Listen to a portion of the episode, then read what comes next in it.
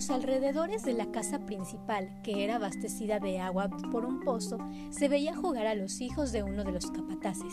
Iban desde jardines hasta caballerizas, sabiendo que no debían acercarse al peligroso suministro de agua. Se cuenta que la madre de los niños batallaba todos los días por tenerlos impecables, a pesar de ese ambiente campirano que inundaba la capital poblana. Así que nunca era extraño verla sacudiéndolos y limpiándolos a cada rato. Por este hecho, la gente empezó a llamarlos los muñecos, pues es que eso figuraban, a pesar de que siempre volvían a la casa, con las rodillas raspadas y los zapatos sucios de tierra, la ropa estaba impecable. Una mañana de lluvia, la madre preparó a los pequeños con sus atuendos relucientes y su sombrilla. El pequeño era quien sujetaba a esta y abrazaba a su hermanita para protegerla de la lluvia mientras caminaban. Pero esta fue la última vez que fueron vistos.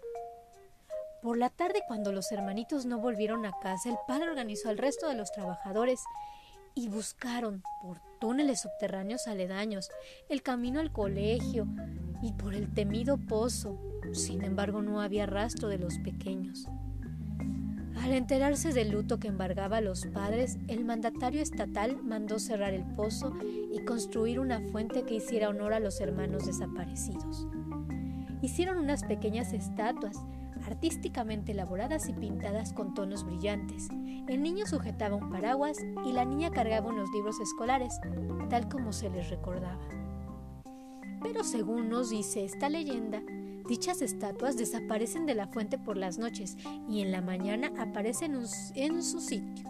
Eso sí, con los zapatos sucios y las rodillas raspadas.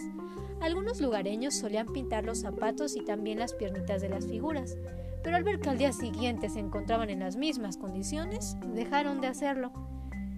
Muchos afirman haberlos visto jugando, caminando bajo la lluvia por las calles del barrio. Otros más escuchar sus risas y cantos infantiles por las noches. La estatua del pequeño perdió el paraguas y el bracito que lo sujetaba.